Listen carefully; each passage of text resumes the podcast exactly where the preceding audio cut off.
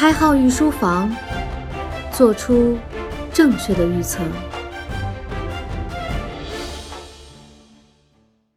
御书房的听官们，大家好，欢迎收听由荔枝独播的《开号御书房思考快慢》第三季的最后一集。我是开号，开号最近努力让御书房被更多人听到。如果您觉得我们的内容不错呢，可以随手转发，开号表示感谢。生活中呢，我们经常会看到一些关于“你幸福吗”的调查，大多数是以调查问卷的方式来完成的，通过对不同的阶级、不同的群体的人来提问。我们通过这种调查，真的会得到严谨的结论吗？大多时候未必是这样的哈。我们得到最多的信息就是不同人对幸福的定义不同。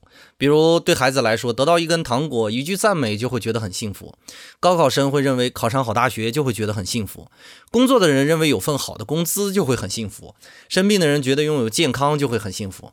这其中呢，有一个很大的共同点，就是我们对于幸福的估计，很大程度会取决于我们当下的关注点。每个人当下的关注点不同，所以对幸福的定义也大不相同。其实，这种幸福的感知，用一种更加确切的叫法，应当叫做当下对于生活的满意度。因为我们对幸福的回答，完全是取决于自己当下对生活满意度的一种代替式的回答。这就是我们之前提到的启发法。我们不擅长回答具体的问题，我们擅长把问题转化一下，变成我们好理解的方式。假设我们对连续的时刻的幸福感进行评估，即通过一种高科技设备时时刻刻地感知我们的情绪变化，从而得出我们关于幸福指数的数据，我们会发现这种结果与问卷调查得出来的结果大相径庭。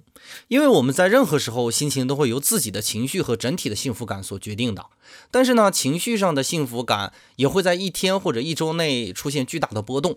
一天内，我们所处的环境有很多个变化，我们的情绪大多时候取决于我们所关注的事情。我们通常会关注自己正在进行的活动以及直接的环境，上班啦、带孩子啦、做饭呐、与爱人交流呀，每一个时刻的情绪的变化都是不尽相同的。这当然就是我们难以理解自己的原因所在，因为你的情绪往往是不恒定的呀，而且总是受到周围环境的干扰。前两天我讲了一些东西哈，有的伙伴不理解，他们问我怎么认识自己。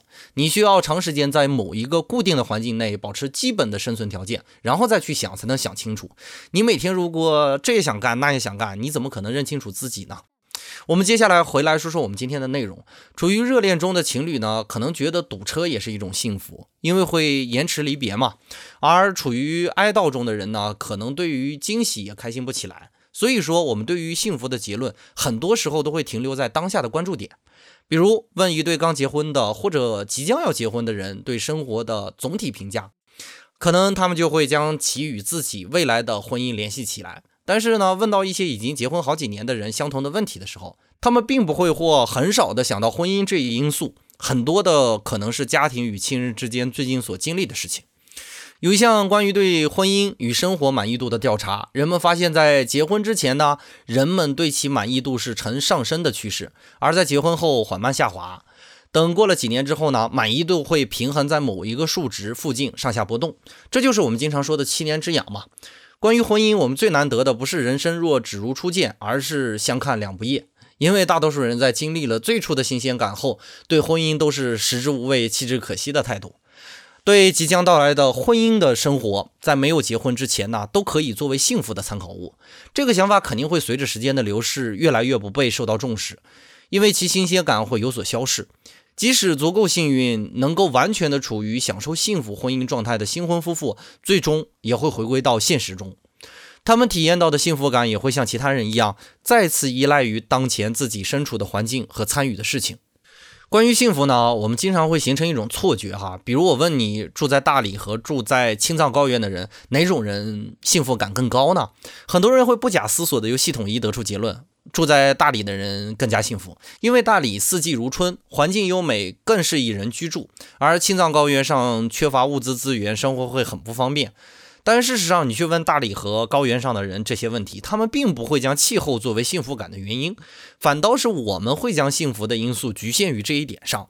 比如提到残疾人士，我们会不自觉地为其标上不幸的标签儿。很多时候，他们的幸福感并不取决于身体的健全，反倒是我们同情的目光不停地提示着他们，他们是不幸的那一群人。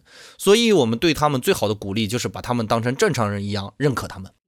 以上这些我们都称之为聚焦错觉，说的就是我们对幸福的评价更容易受与其有显著特征的因素的影响。我们会过分的关注这些因素本身，而忘记幸福并不只是由一个因素决定的。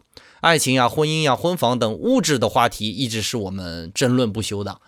大多数人对其的观点就是经济基础决定上层建筑，我自己也认可这个观点哈。但是我觉得有个前提条件，就是不能陷入聚焦错觉的误区。比如穷人与富人谁更加幸福呢？答案未必是富人，因为钱可以帮助穷人解决问题，也能为富人制造问题啊。也就是说，穷人很容易得到满足感，而富人却很难达到很长时间取悦他们的东西。也就是说，富人对幸福的阀值更高。再回到婚姻与物质的问题上来说，有了婚房就会幸福吗？可能会，但是呢，也可能会让你们的感情更加脆弱。关于这个问题的答案呢，取决于度的问题。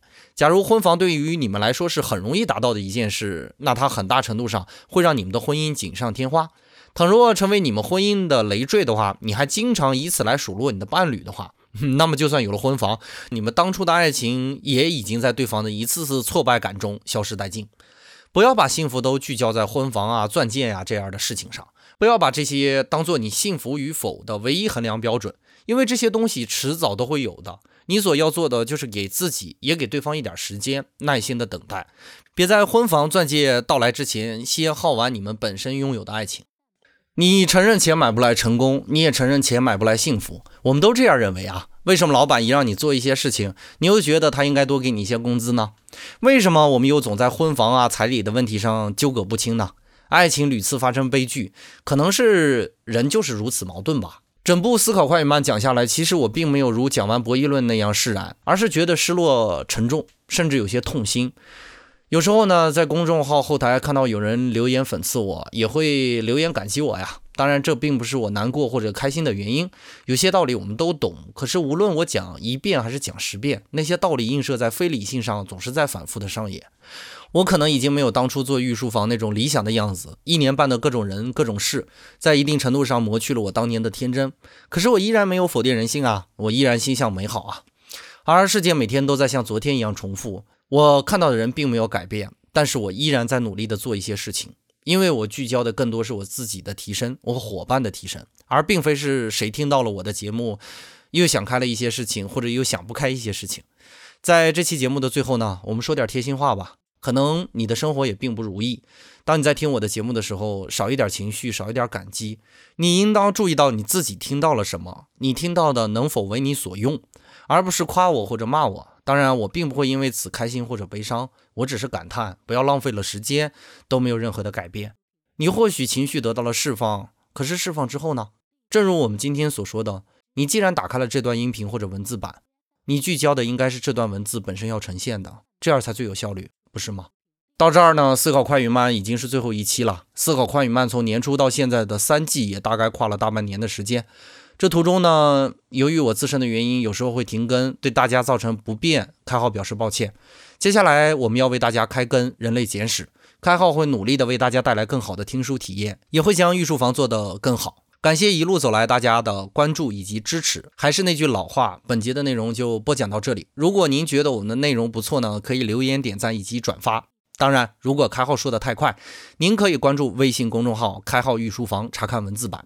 感谢您宝贵的时间，思考快与慢全书结束，我们下期再见。开号御书房，做出正确的预测。